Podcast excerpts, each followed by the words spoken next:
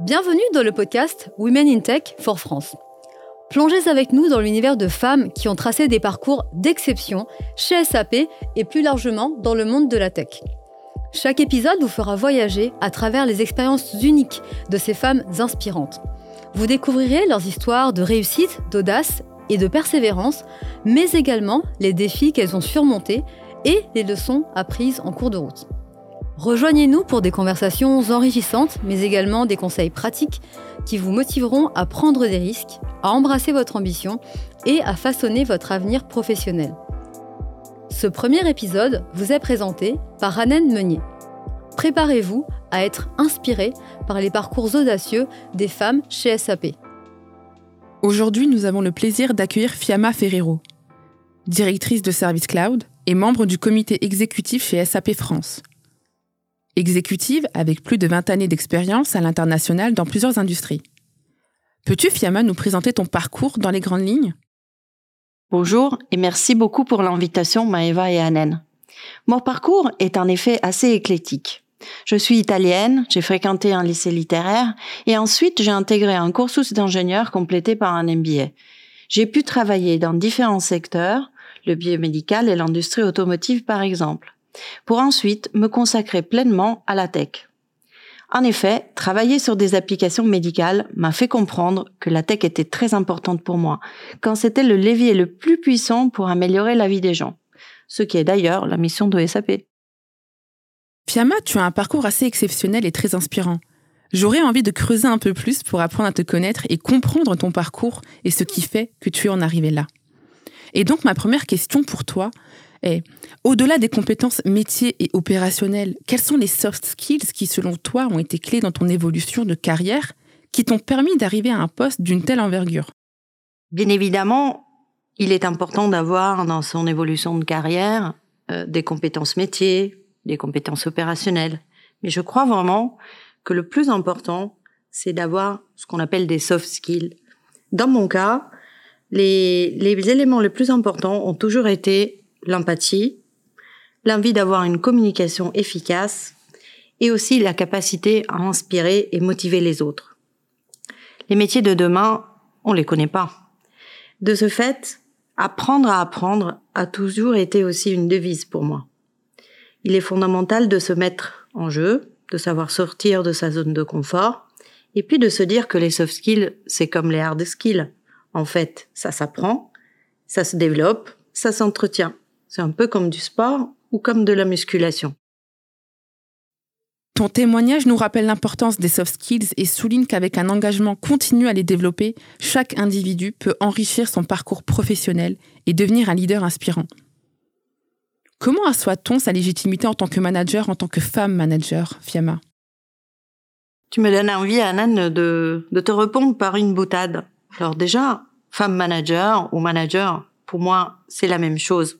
Je me suis jamais posé la question de est-ce que un poste ou un défi m'était réservé parce que j'étais une femme? Mais c'était plutôt parce que c'était moi, parce que ça correspondait à mes valeurs, parce que j'y trouvais un intérêt pour moi et pour les autres. Il est vrai néanmoins que pour asseoir sa légitimité en tant que manager, il est important de, de croire en soi et en ses capacités. Il est essentiel, comme je l'ai déjà dit, de accepter de se former continuellement, d'être curieux, de développer ses conséquences et en montrant une combinaison d'expertise et de confiance, ça sera relativement simple de gagner le respect des collègues, de l'équipe, des clients, de son propre écosystème. Comme tu le sais, chez SAP, nous sommes très engagés sur les sujets de diversité et d'inclusion. C'est quoi pour toi la diversité et l'inclusion en entreprise? Et comment l'appliques-tu au sein de tes équipes? De nombreuses études démontrent que la diversité et l'inclusion sont, pour commencer, un critère de succès sur le plan économique et sur le plan business.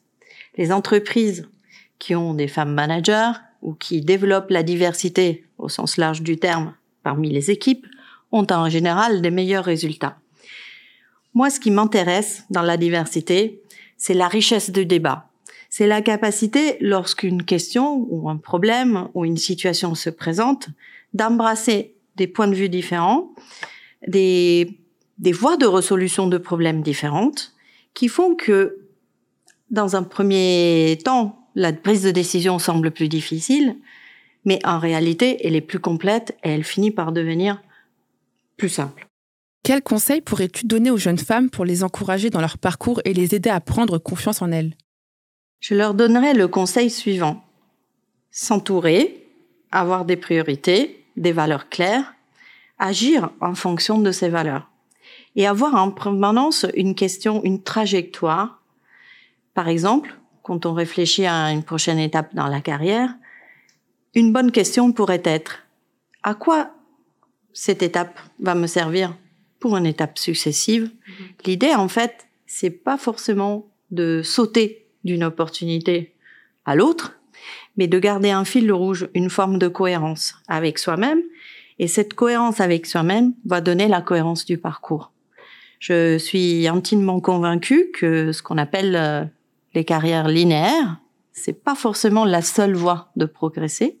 Il est tout à fait possible de changer de secteur, changer de métier et faire des expériences différentes dans des secteurs différents. Tant que tout cela reste cohérent par rapport aux valeurs et par rapport à la trajectoire, on trouve le fil rouge que l'on recherche à long terme. Que dirais-tu pour encourager les femmes qui ambitionnent de devenir manager Eh bien, j'encourage d'abord les femmes de ne pas se cantonner à des stéréotypes ou à des métiers ou à des situations qui leur semblent prédestinées, mais d'aller chercher ce qu'elles souhaitent euh, par rapport à leur projet professionnel et par rapport à leur projet personnel également. Si, si je repense au moment où j'ai commencé à, à avoir des rôles de type managérial, en fait, ce qui m'animait, c'était par exemple de transmettre ce que j'avais pu apprendre dans les expériences précédentes.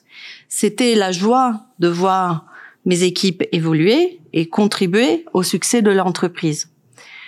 Euh, comme je l'ai déjà dit, euh, la linéarité du parcours est une possibilité, mais n'est pas une obligation.